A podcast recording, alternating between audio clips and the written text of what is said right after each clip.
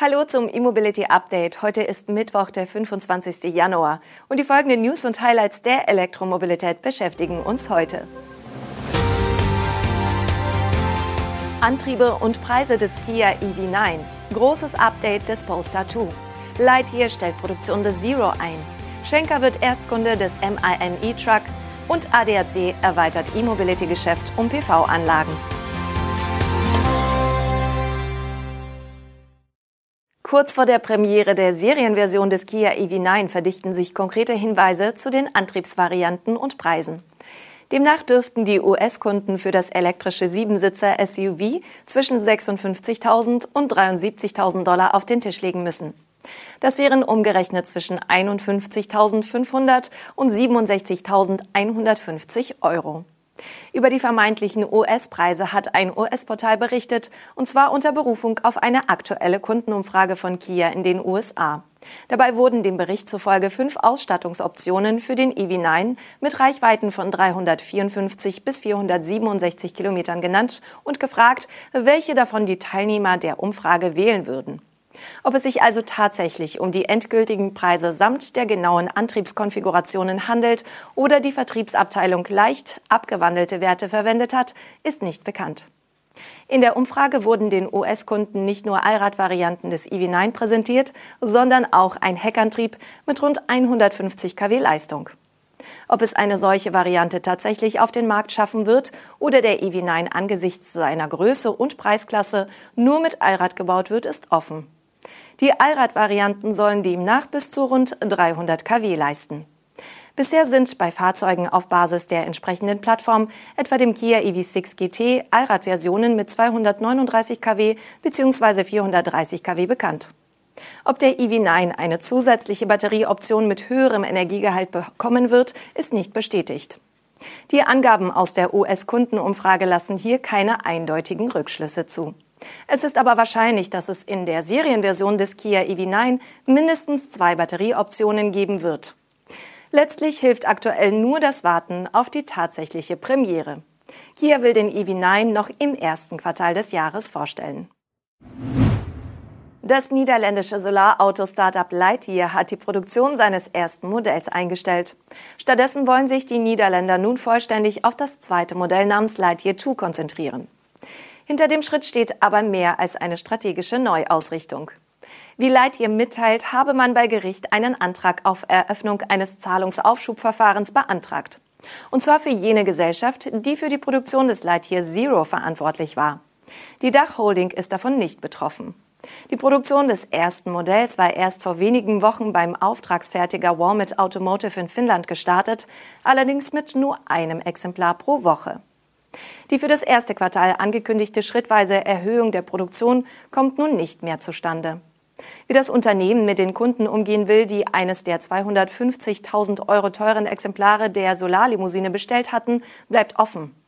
Der Fokus liegt nun voll auf dem für den Massenmarkt bestimmten Solarstromer Lightyear 2.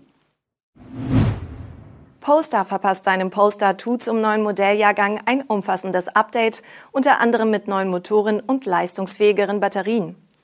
Die Single-Motor-Varianten sind analog zum Update für die Volvo-Modelle XC40 und C40 jetzt heckgetrieben.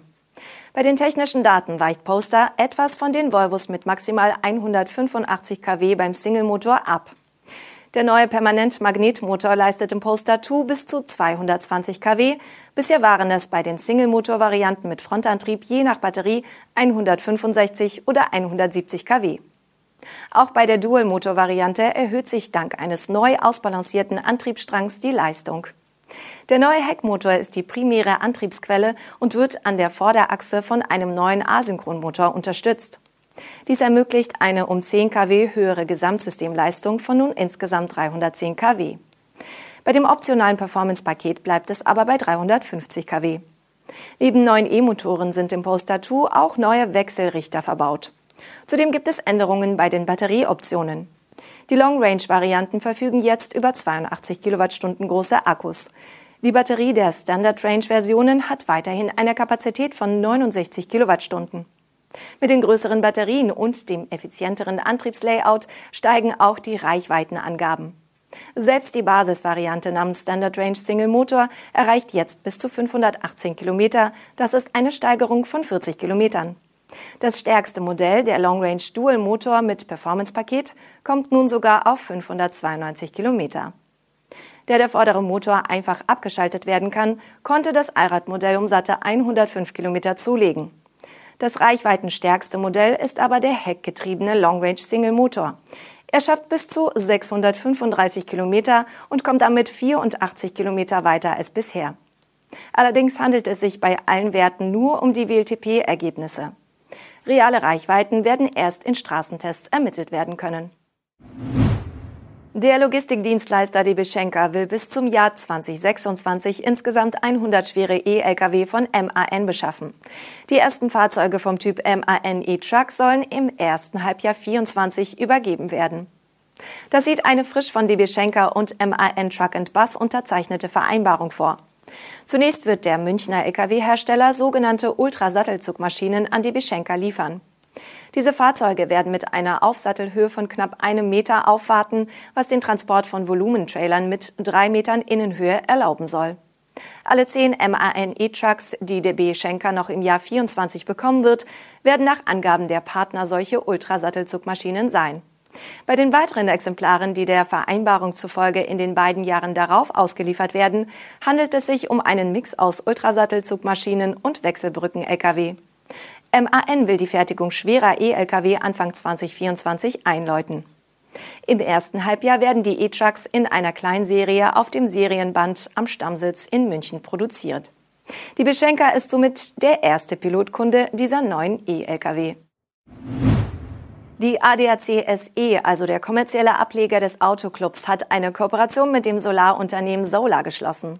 ADAC-Mitglieder, vor allem jene mit E-Auto und Eigenheim, sollen dadurch künftig einfacher an eine Photovoltaikanlage kommen, um den Betrieb des Elektroautos günstiger und sauberer zu machen.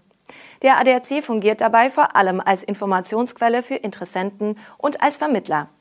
Die eigentliche Beratung, Konfiguration, Installation und Inbetriebnahme wird über Solar abgewickelt. ADAC-Mitgliedern winkt jedoch ein kleiner Zuschuss.